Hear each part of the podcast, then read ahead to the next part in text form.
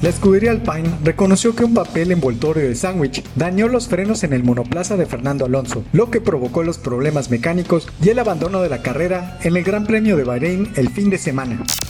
Pasamos a otra información. El peleador de peso ligero Dustin Poirier enfrentará por tercera ocasión al ex campeón Conor McGregor. En redes sociales, Poirier sugirió que la pelea podría realizarse el 10 de julio, como la función estelar del UFC 264. Hasta el momento, McGregor y Poirier van empatados con un knockout para cada uno.